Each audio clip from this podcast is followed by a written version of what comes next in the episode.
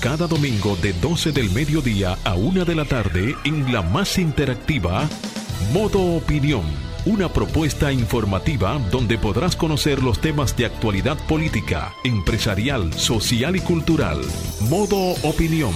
Una propuesta informativa diferente. Domingo de 12 del mediodía a 1 de la tarde. Por Sol, la más interactiva.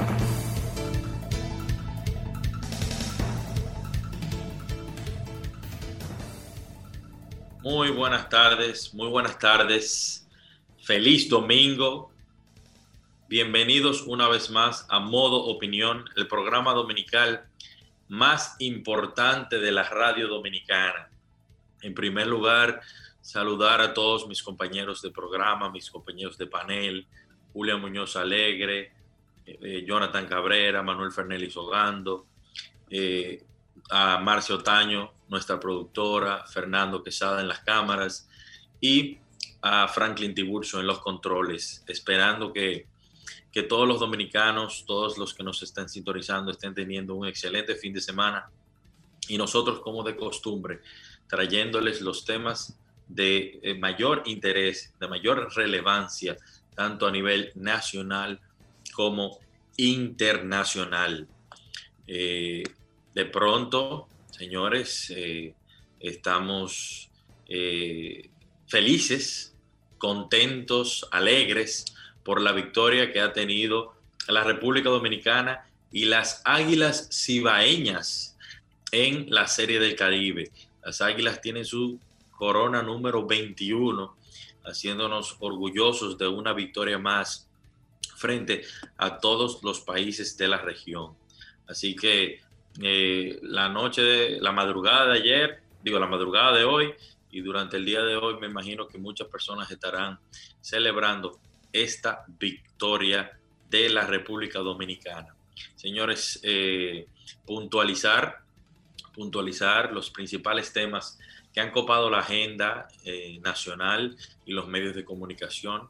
Argenis Contreras va a prisión por un año se le acaba de pasar medida de coerción, alrededor de 50 minutos duró la audiencia en la que la jueza interina del cuarto juzgado de la instrucción del Distrito Nacional, Kenya Romero, le impuso un año de prisión preventiva a Argenis Contreras, que es el principal acusado eh, de la muerte del abogado y catedrático Junior Ramírez en octubre del 2017. Se, se recuerda que este abogado y catedrático de la Universidad Autónoma, de Santo Domingo fue encontrado eh, muerto en un río eh, camino a la región norte de la República Dominicana. Eh, se había estado esperando durante muchísimo tiempo que esta persona llegara a la República Dominicana. Así que es importante para la justicia dominicana, para, todo este proceso, incluso para la familia y la sociedad en general, que espera que se le dé, eh, se le dé curso en la justicia a este, a este caso. Señores, el grupo eh, de ciudadanos que exige que es el 30% del fondo de, pensión eh, esta semana incurrió en actos vandálicos y apedreó el Congreso Nacional armados con piedras, con palos, con botellas, los manifestantes que reclaman la devolución del 30% de las aseguradoras de los fondos de pensiones violentaron una vez más eh, las instalaciones del Congreso Nacional y rompieron varias ventanas del edificio, incluyendo eh, la ventana de la senadora por el Distrito Nacional, Farideh Raful. En la manifestación estuvo encabezada por el diputado Pedro Botello y el padre Rogelio, eh, y entonces esto desencadenó una serie de enfrentamientos entre agentes de la Policía Nacional y los participantes de la propuesta, protesta perdón, por el reclamo de la devolución de, de, estos fondos de pensiones. Más adelante me voy a referir a, a ese tema en particular. En otro orden, hasta el día 22 de febrero, el toque de queda seguirá igual. El presidente Luis Abinader mantuvo vigente los mismos horarios del toque de queda y circulación eh, que forman parte de las medidas para combatir el COVID-19 en la situación del estado de emergencia declarado en el país por la pandemia. Con el decreto 6121 emitido el día de ayer se mantiene el distanciamiento social y los horarios de toque de queda desde el martes 9 hasta el lunes 22 de este mes. E indica también que en su momento las autoridades revisarán las medidas en virtud o en medida de que hayan, eh, bueno, o aumentado o disminuido los casos. Las medidas están con, contempladas, contenidas en el decreto 3721 y establecen que el horario de toque de queda en todo el territorio nacional es de lunes a viernes, eh, desde las 7 de la noche hasta las 5 de la mañana en días de semana, mientras que los fines de semana es de 5 de la tarde hasta las 5 de la mañana. Eh, señores, muy buenas tardes, muy buenas tardes a mi compañero Ernesto Abud. Conchole, por fin, Ernesto, podemos por lo menos vernos por Zoom porque no hemos coincidido en, la cabina. Julia. Muy buenas, ¿me escuchan? Sí, sí, te escuchamos. Buenas Saludar al pueblo dominicano, eh, feliz, contenta de poder conectar con todos ustedes. Estoy ahora mismo eh, hablándoles desde la hermosa, del hermoso pueblo de Jarabacoa, aquí en La Vega. Y contentísima de poder conectar con todos ustedes. Ha sido una semana cargada de importantes noticias para el país también eh, tendremos un programa cargado de, importantes eh, eh, sucesos. Tenemos visita hoy, Samuel. Confirmaste, confirmarte la entrevista para que todos estén pendientes en sintonía en cualquier parte del país. Es así, es así. Estamos esperando la, la visita por vía Zoom de la ministra de la Juventud. Así que vamos Vamos a avanzar. Estén atentos porque abriremos los teléfonos. Es importante tener la conexión y la interacción con el pueblo dominicano, que nos compartan sus preguntas, igual en las redes sociales de Sol. Estaremos también extendiendo sus dudas y preguntas. Así eh, es. Saludar a José Ernesto. José sí, no, sé si, no, sé si, no sé si nos está escuchando. Sí. Hola, estoy por aquí. Buenas tardes, Julia, eh, Samuel y a la radio audiencia de Modo Opinión. Ok, ¿qué tal? Eh, señores, como parte también de las informaciones de la semana, es bueno mencionar, no quiero dejar de mencionar que el ministro de Salud afirmó que la vacuna contra el virus irá primero a los envejecientes. Sabemos que esa es una, la población eh, más vulnerable, pero entonces se establece que los envejecientes constituyen una prioridad para la gestión del presidente Abinader y que encabeza el ministro de Salud Plutarco Arias y a quienes definió como la población más vulnerable ante los contagios de la pandemia de la, del COVID-19, por lo que serán los primeros en ser vacunados. Eh, además, Samuel, eh, además de esa noticia importante, el Ministerio de Cultura anunció en estos días, en esta semana, la reapertura de los teatros en República Dominicana. Una gran noticia para los artistas y para la clase, eh, para este sector del arte que ha sido bien afectado por el COVID. O sea que para nosotros nos alegra que se, que sea que la economía, que, bueno, que volvamos otra vez eh, paulatinamente, eh, volver al ritmo de, apertura de estos, de estos negocios importantes. Sí, realmente hay mucha gente que está necesitando ayuda. Eh, la, la, industria está volviendo a, a dinamizarse. Yo le doy mucho seguimiento al Ministerio de Industria y Comercio, específicamente a, a todas estas empresas de zona franca que, están tratando de hacer todo lo posible por mantenerse a flote y poder seguir produciendo y generando empleos eh, directos. eso es importante en, momentos donde todo, muchas empresas están disminuyendo su personal, están suspendiendo, manteniendo en suspensión a su personal, despidiéndolo. Eh, esta semana lo, refería por mis redes sociales en Twitter, que, que veo, ya se siente la cantidad de despidos, tanto desde el sector público como desde el sector privado. ¿eh? Mucha gente llamando y diciéndome, mira Samuel, ¿cómo podemos? ¿Con todo tú crees? Yo, bueno, la cosa está muy difícil. Así que el que tiene trabajo, que lo preserve y el que no, que se ajuste hasta, hasta poder eh, encontrar cuáles van a ser las soluciones que se van a presentar a estos fines. Así es, así es. José Ernesto, ¿estás ahí? Sí, estoy por aquí eh, junto a ustedes. Sí, Vamos a ir a una pausa comercial. Vamos a ir a una pausa y luego vamos a seguir aquí en modo opinión.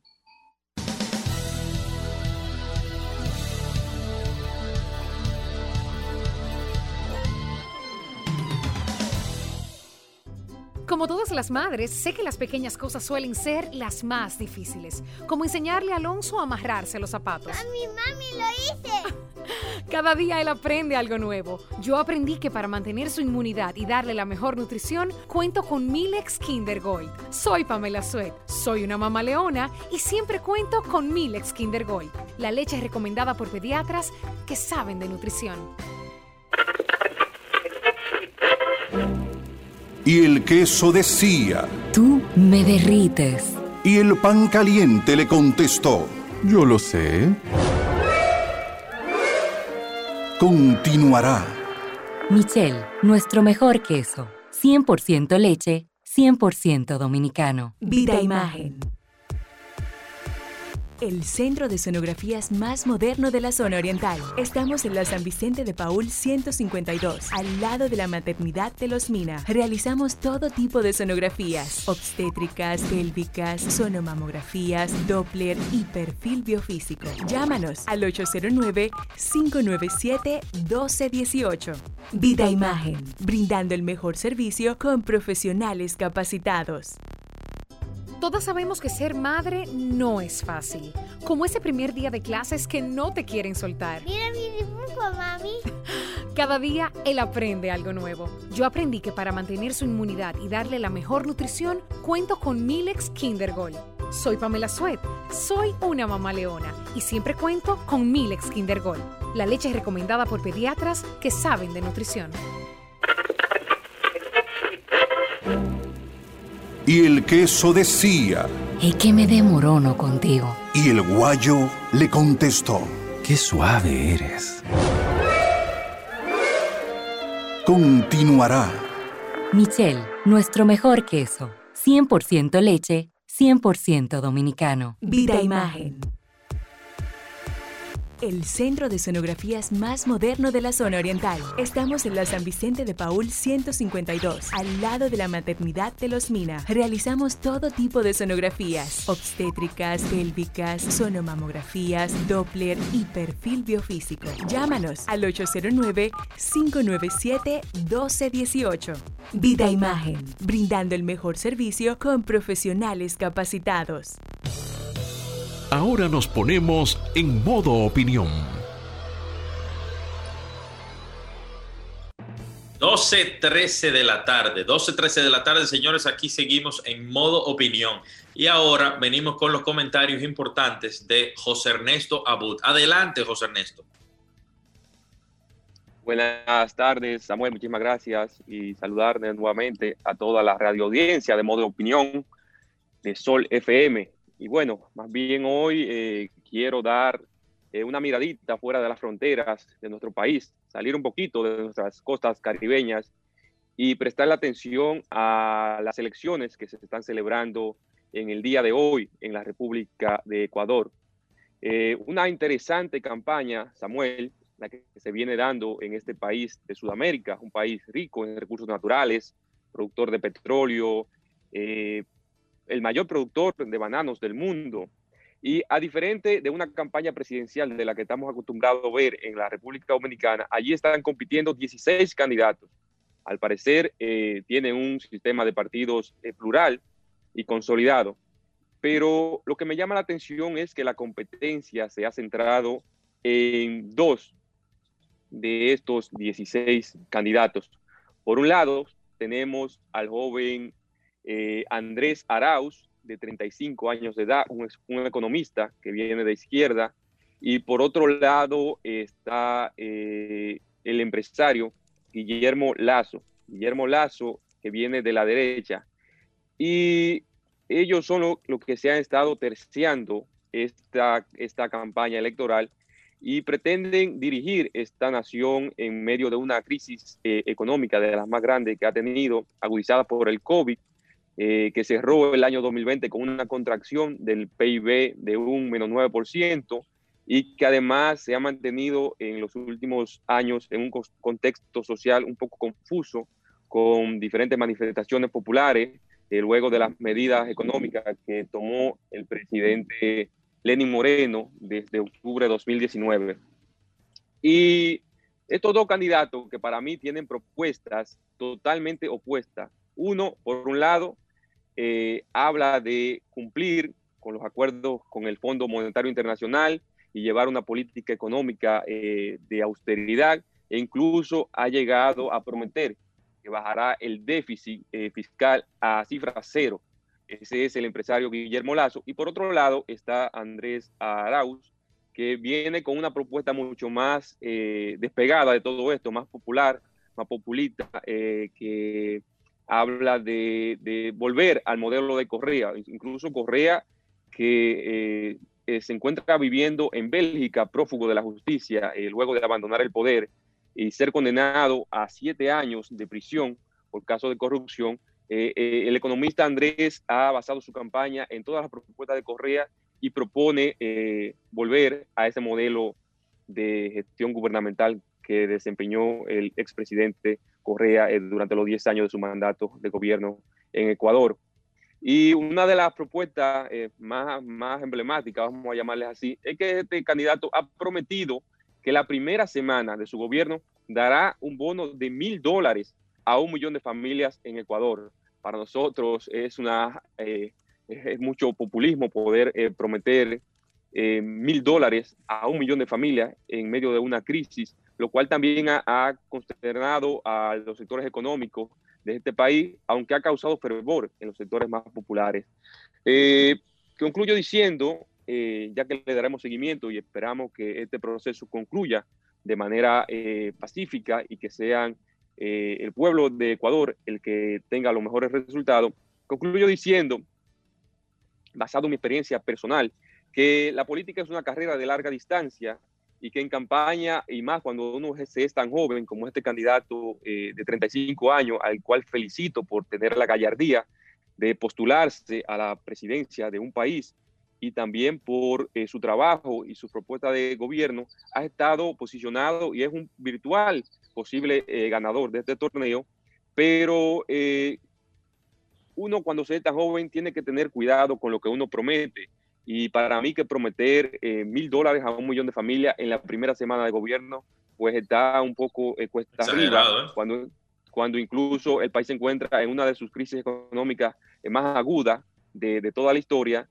Y yo mejor recomiendo que apostemos como clase joven política, como generación, que apostemos a impactar el bienestar de la gente, a, lo largo del tiempo, no en el inmediatismo, porque el inmediatismo termina eh, causando eh, problemas mayores y no resuelve la situación de vida en que viven las clases vulnerables en una, en una nación, como es el caso de Ecuador. Eh, mis mayores deseos de éxitos a los candidatos que están compitiendo el día de hoy, que sea un proceso que se lleve con paz y decencia y que sea Dios quien depare lo mejor al pueblo ecuatoriano. Muchísimas gracias y seguimos con modo opinión. Así es, muchísimas gracias eh, Ernesto por tu comentario. Eh, la tarde de hoy yo quisiera referirme a lo que, bueno, ya muchas personas conocen y es el reclamo que tiene un grupo de ciudadanos exigiendo el 30% de el retiro del 30% de sus fondos de pensiones. Mira, esta semana yo estuve en, estaba en el Congreso, digo, no, estaba cerca del Congreso cuando se suscitó eh, la protesta que derivó en acciones violentas para el Congreso Nacional. Samuel, y, te hago un paréntesis ahí. Yo me, yo me encontré un día que iba al Congreso a, un trabajo especial con esa protesta y me, me, movieron el vehículo y Ay, Dios mío. Me, entran a pedrada, pero fue algo eh, traumático para mí en ese momento. Real, efectivamente, a eso me quiero referir particularmente. Uno, a la forma, y luego me voy a referir al fondo. La forma. Eh, es un amigo de nuestro programa, ha, venido, en, ha asistido en, en, varias ocasiones Pedro Botello, y con el cual hemos hablado de diferentes temas, incluyendo creo que en principio hablamos del 30% de las AFP pero creo que tenemos que como sociedad, como, como medio de comunicación y como comunicadores, llamarle la atención porque él está liderando un grupo de ciudadanos que, si bien es cierto, tienen todo su derecho, incluso constitucional, de, protestar y de solicitar eh, cosas ante el Congreso Nacional y ante cualquier autoridad competente, no es menos cierto que lo están haciendo de una manera eh, de una manera violenta, de una manera que muchas veces hace perder la noción de lo que realmente ellos deberían eh, o cómo deberían hacerlo. Así que nosotros entendemos que se, responsabiliza a la cabeza a Pedro Botello sobre este hecho. Eh, con relación al fondo, al fondo, muchos de nosotros que, estamos en el sector empresarial, que, nos codeamos diariamente, incluso hasta con con los, los directivos sindicales, eh, sabemos que la realidad de retirar dinero del fondo de pensiones es simplemente, es casi imposible por los efectos económicos que se pudieran derivar de eh, la salida de parte de ese patrimonio que está colocado en muchísimas inversiones en empresas particulares. Por ejemplo, a mí todos los meses me envían por correo electrónico eh, en dónde está cotizando, se está cotizando mi dinero de mi fondo de pensión, dónde, dónde se está invirtiendo, la rentabilidad que ese dinero eh, está dejando y eh, todos los pormenores con relación a ese tema. Entonces, eh, la gente, yo sé que tiene una situación de, necesidad imperiosa y ahora mucho más agravado con, con todo este tema del COVID y, realmente los entiendo. Los entiendo porque me ha tocado gente cercana, he tenido que ayudar a personas y gracias a Dios eh, mi negocio se, se, mantiene a flote y seguimos trabajando, pero pudiera no ser esta la, la, realidad o, o, de cara al futuro. Así que los entiendo, quiero, quiero, no quiero que me vean con poca empatía, pero lo que me estoy refiriendo es que se tiene que trabajar o se tienen que buscar soluciones en base a la realidad.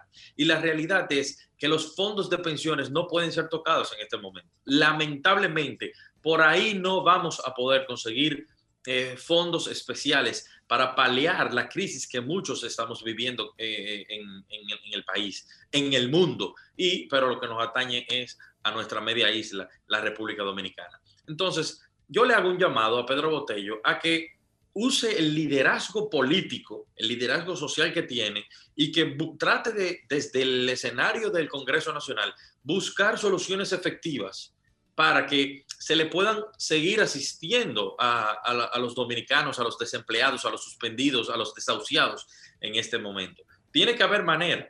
Yo sé que el gobierno eh, mantuvo hasta el mes de, enero o febrero, no recuerdo bien, digo, hasta el mes de enero, los programas sociales. Los programas sociales, si bien es cierto que no fueron la panacea, fue algo que, que logró que muchos se mantuvieran porque hay una realidad, señores, y eso lo, eso lo he hablado yo aquí desde que comenzó la pandemia.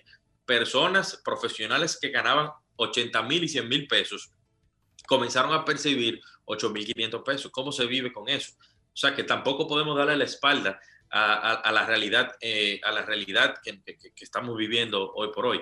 Pero por la vía del retiro del fondo de pensión, no será posible. Tenemos que dejarnos de, hacer ideas, de especular con relación a esto. Y real y efectivamente los encargados, los llamados a desmontar estas teorías de que eso es posible, deben, deben eh, asesorar, deben ayudar a la población a entender eso. Y Pedro Botello no es simplemente un dirigente, es un diputado de larga data en el Congreso Nacional o sea, yo te lo dijera si fuera un, simple ciudadano, un comunitario que, no tiene a dónde aferrarse, pero una persona que, conoce bien el sistema, que puede perfectamente negociar soluciones viables.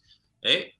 Así que yo entiendo que ese, esas formas de solicitar las cosas, de pedir las cosas de manera violenta, apedreando, dañando el patrimonio que a todos nos cuesta, impidiéndole el paso a muchísimas personas en la zona de la feria donde, donde eh, se dan y se ofrecen una, una, cantidad de servicios increíbles como la Junta del Distrito, la cantidad de gente que está sacando en estos tiempos eh, actas de nacimiento, documentos del Ministerio de Trabajo, que se ven impedidos porque continuamente hay huelgas violentas. Eso no puede ser, eso no puede ser. Olvídense del 30%. Lo que hay es que hablar con el gobierno para buscar soluciones, a ver por dónde se van a otorgar ¿eh? beneficios especiales, ayudas especiales para nosotros lograr palear la crisis hasta tanto podamos despegar la economía y evidentemente bajar los niveles de, eh, infección de esta pandemia. Así que eh, esa es mi, reflexión para la tarde de hoy. Eh, Julia. Así es, así es. Antes de entrar con mi comentario del día de hoy, que es una continuación del que realicé la semana pasada, Quería, quería ampliar también lo que habías comentado, el tema de, lo, de las pensiones, el tema de actualizar la ley de la seguridad social a los nuevos tiempos en los, en los que el COVID ha demostrado que hay que hacer ciertos ajustes y que hay oportunidades de mejora para nosotros en un futuro tener una, una, una mejor calidad de vida de, de retiro. Entiendo que, que lo, como lo has comentado, después de trabajar tanto tiempo, de tener una, una retribución económica importante cada mes, recibir esto como una forma de retiro no es algo equitativo, no es, no es coherente y tampoco digno. Yo entiendo que el dominicano necesita tener un retiro digno, sobre todo, y que vaya ajustado a la necesidad y al estilo de vida de esa persona. Eh, sobre mi comentario del día de hoy, es una continuación de la semana pasada. El tema, no me voy a callar con este tema. Para mí es un tema muy serio. Es un tema muy serio y qué bueno que en esta semana lo que, como dije, quería ponerlo en la palestra pública, se discutió, hubo muchos comentarios al respecto. Eh, la presión que están haciendo las, las asociaciones de colegios y escuelas de República Dominicana es importante. Y qué bueno que en esta semana se ha iniciado una conversación importante entre los actores eh, tanto del sector público como del sector privado.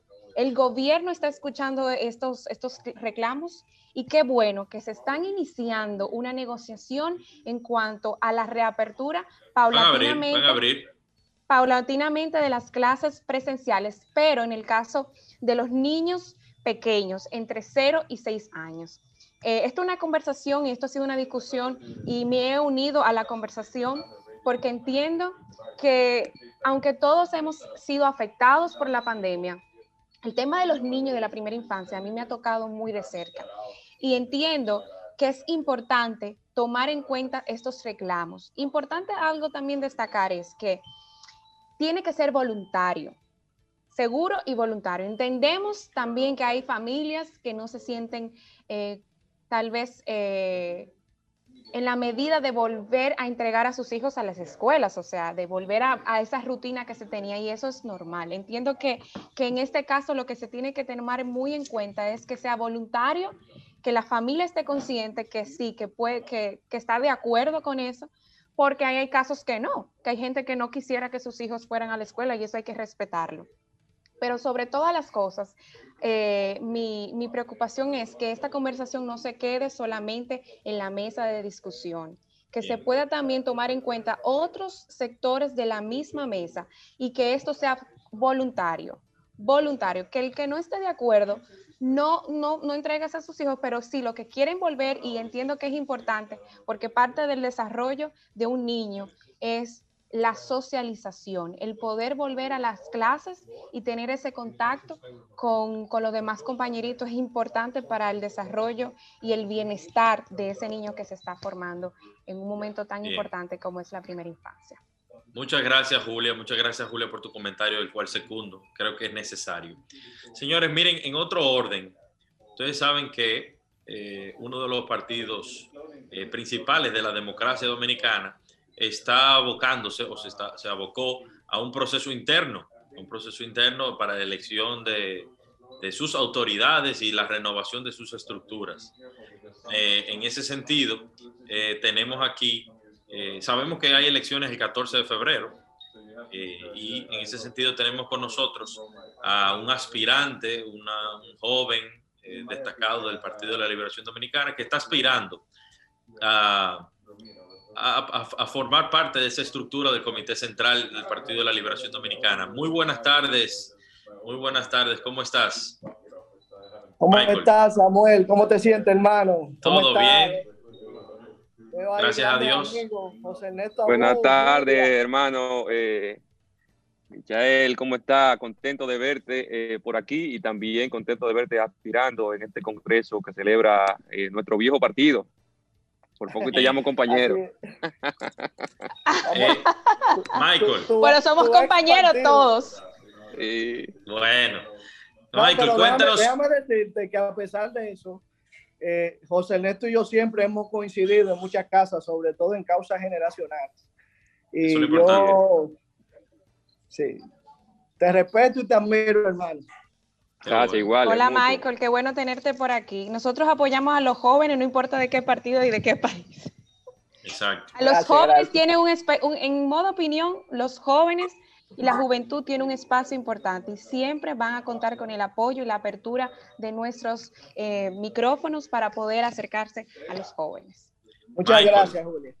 Michael, cuéntanos un poco del proceso, cuéntanos a qué estás aspirando y, y, en general cómo, cómo, ha transcurrido este proceso de, del Partido de la Liberación Dominicana. Sí, bueno, primero quiero agradecerle el espacio, saludar a todos los eh, televidentes y oyentes y también personas que escuchan este programa. Disculpen mi informalidad, pues como ven estoy ahora mismo en un recorrido porque tengo aspiraciones al Comité Central a nivel nacional por el Partido de la Liberación Dominicana con la boleta 169-169. Mira, eh, Samuel, lo que puedo es percibir mucho, mucho entusiasmo. Creo que eh, de luego de que el PLD sale del poder, que inicia con el noveno Congreso José Joaquín Vidó Medina, inicia la primera etapa del Congreso, que es un poco más sobre teoría y estatutos y documentos que hay que digerir. Y quizás eso no motivaba tanto a la militancia eh, que, es más del pragmatismo, esa militancia de base, sino que ahora ah, que se están, estamos en, en la víspera de las elecciones de la dirección política del Comité Central, que se van a celebrar el 14 de febrero, es que ha aumentado de alguna manera ese entusiasmo en el político de base. ¿Por qué? Porque está viendo como muchas candidaturas de jóvenes, sobre todo, y de muchos también hombres y mujeres valiosos del partido, eh, que han presentado propuestas para ser parte de esta dirección política. Y muchos compañeros apoyándolo, hay muchos compañeros, y tengo que decir la verdad porque me destaco por eso, guardando facturas de personas que se, se portaron mal una vez estábamos en el gobierno y ahora le están sacando su facturita, pero hay otros que de alguna manera tienen agradecimiento y, y, también tienen un compromiso, que es lo más importante, porque quieren que este sea un partido fuerte y renovado y hacia eso vamos a caminar. Ok, y de cara entonces al proceso al proceso, ¿cómo estás tú? ¿Cómo te ves? ¿Sabes qué está pasado o te queda? Mira, hermano, yo he recibido muy buena retroalimentación, pero debo de confesarte que lo que más me ha hecho sentir bien es que no solo yo, sino una generación de muchos jóvenes hoy están siendo incluso de los eh, proyectados como de los más votados. Es decir, que estoy convencido de que la mayoría de la matrícula nueva del PLD eh, será una matrícula llena de jóvenes que va a, a, construir un híbrido entre la juventud y aquellos compañeros de trayectoria y experiencia que también están eh, participando. En el caso mío, como una de las propuestas que tengo de visión del siglo XXI, está garantizar la participación tanto de las mujeres como de los jóvenes y, eso es algo que ya lo he hecho, incluso hay compañeros aquí, el mismo José Ernesto, que nos acompañó en una lucha a favor de una cuota de la juventud. Y me he encontrado con compañeros también valiosos, que no son jóvenes, pero tradicionales y con ideas nuevas. Y para eso es que estamos trabajando, para apoyar ese tipo de generación como bloque y como juventud, no, no solamente como Michael. Qué bueno, Michael. Michael, te deseamos todo el éxito posible eh, tú sabes que, bueno, uno apoya a la generación, ¿no? indistintamente el color, los partidos, la ideología, es que vayamos pujando como generación y, de verdad que desde, desde la sinceridad de nuestros deseos, de verdad que esperamos que tú salgas ganancioso y que, y que se renueve el partido con nuevas estructuras, con nueva sangre nueva y con gente con energía como ustedes. Muchas gracias, Samuel, muchas gracias a todos. Sí, de mi parte también, eh, Michael, desearte eh, eh, lo mejor de los éxitos en este torneo que ustedes celebran dentro de este congreso que llevan a cabo. Y sé que tú y muchos jóvenes valiosos, amigos que tenemos en común dentro del viejo partido, pues saldrán victoriosos y estaremos en la lucha por la mejor causa de la República Dominicana eh, juntos, aunque nos encontremos en diferentes partidos. Mi mejores deseos para ti y para toda Gracias. la juventud que aspira José. a en este Congreso. José, luego Adelante. de este congreso, el viejo partido saldrá como nuevo. Ay, ay, ay. Bueno. Ay, ay, ay. Señores, eh, vamos a una pausa comercial y continuamos aquí en modo opinión. 12.38, 12.38 de la tarde. Seguimos aquí, señores, en modo opinión, el programa dominical más importante de la radio dominicana. Eh, estamos esperando la integración de nuestra invitada, la invitada del día de hoy, que es la ministra de la Juventud. Pero La nueva tanto- ministra de la Juventud, Samuel, Sí, bueno, pero, o sea, para que la gente pueda conocerla. Bueno, la, la, la ex ministra duró tan poco tiempo que nosotros no debemos ni decir eso. Bueno, pero Eh, hay gente, hay gente que también hay que actualizarla, que no sabe que la Sí, nueva. sí, sí. Comienzan ahorita que con esos, con esos comentarios. Im- Importante que vamos a tratar con, con ella varias cosas y, que- que- y evidentemente queremos que ella nos eh, que expanda un poco más del proyecto de Dominicana Emprende, proyecto que fue lanzado recientemente y fue dedicado al empresario José Luis Corripo Estrada. Samuel, cre- creo que ya está con nosotros la ministra. Ya está con nosotros. Muy buenas tardes, ministra. Buenas tardes, ¿cómo están? Un placer. Todo bien, ¿y usted? Bienvenida a Bien. Modo Opinión, el programa más importante de la radio dominicana. Los cerradores de la semana, bienvenida.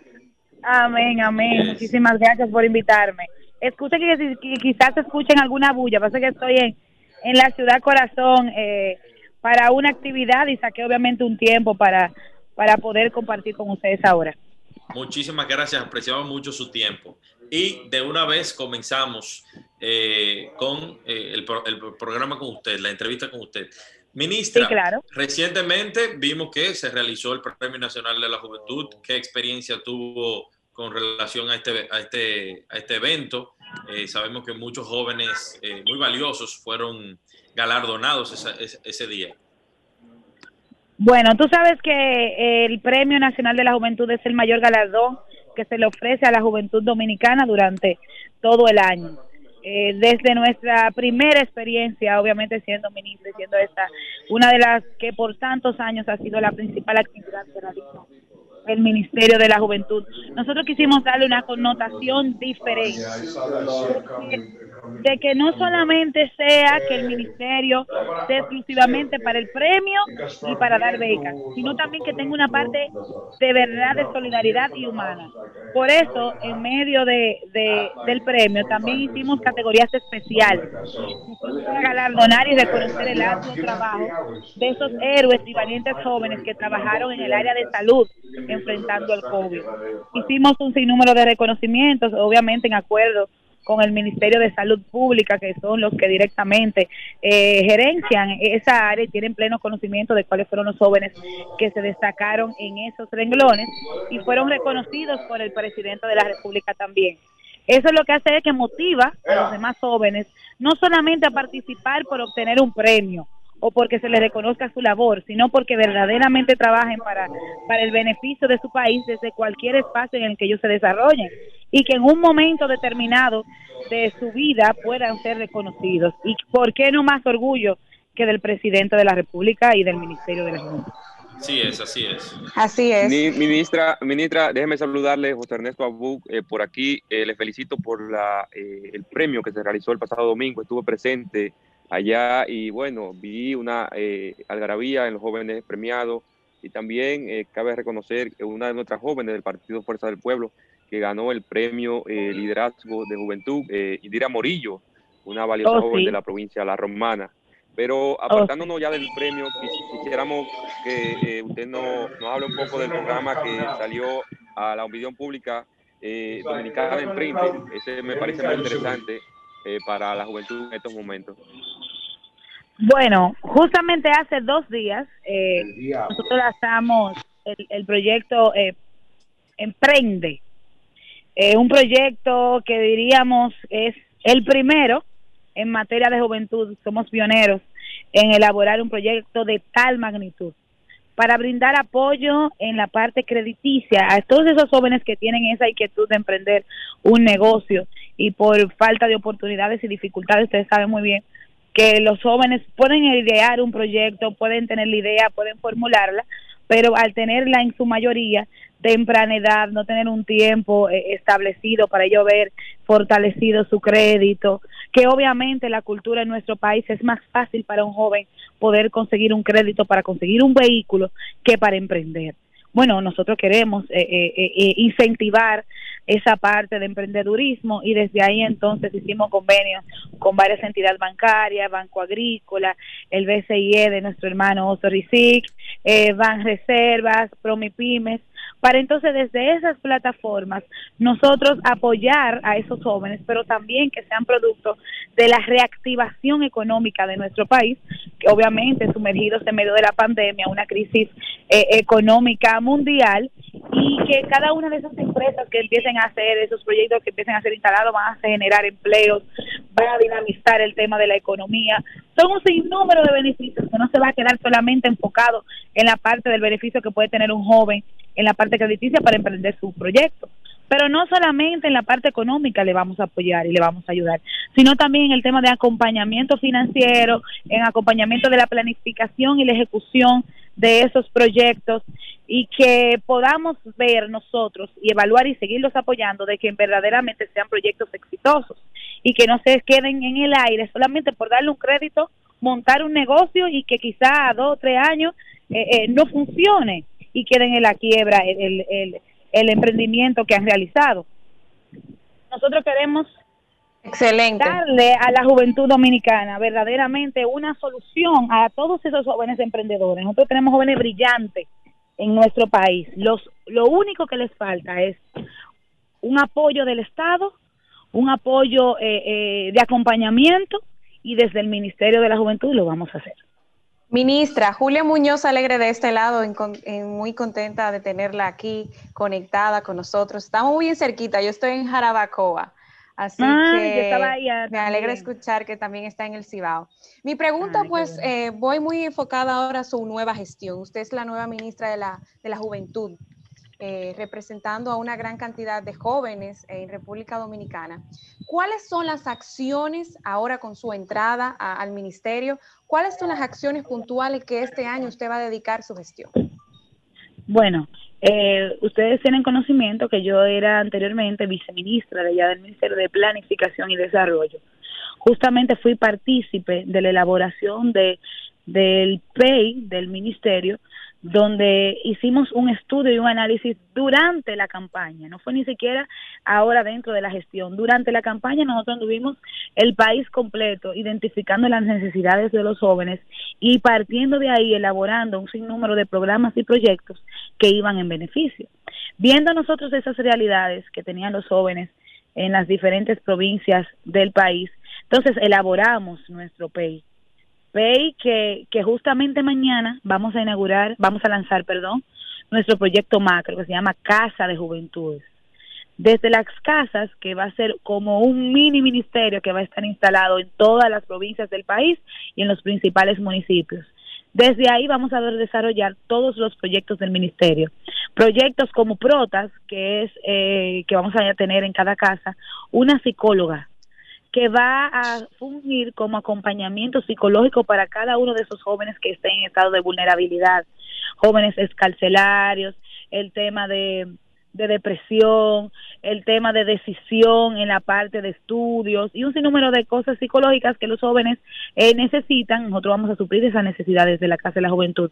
Pero también tenemos Capacitec, que es un programa de capacitación en convenio con Infotep, el ITLA. Bueno, entregamos al inicio de la gestión 2.500 becas en, en la parte tecnológica en convenio con el ITLA, de manera virtual, obviamente, por el tema de la pandemia.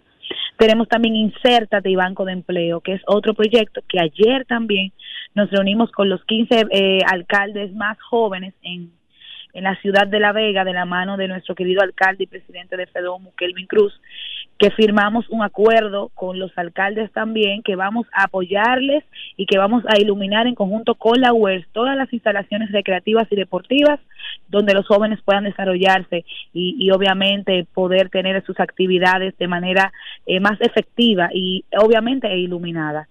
Son muchas cosas que queremos hacer y es de manera focalizada y directa en las provincias y los municipios, que es verdaderamente donde están las necesidades de los jóvenes.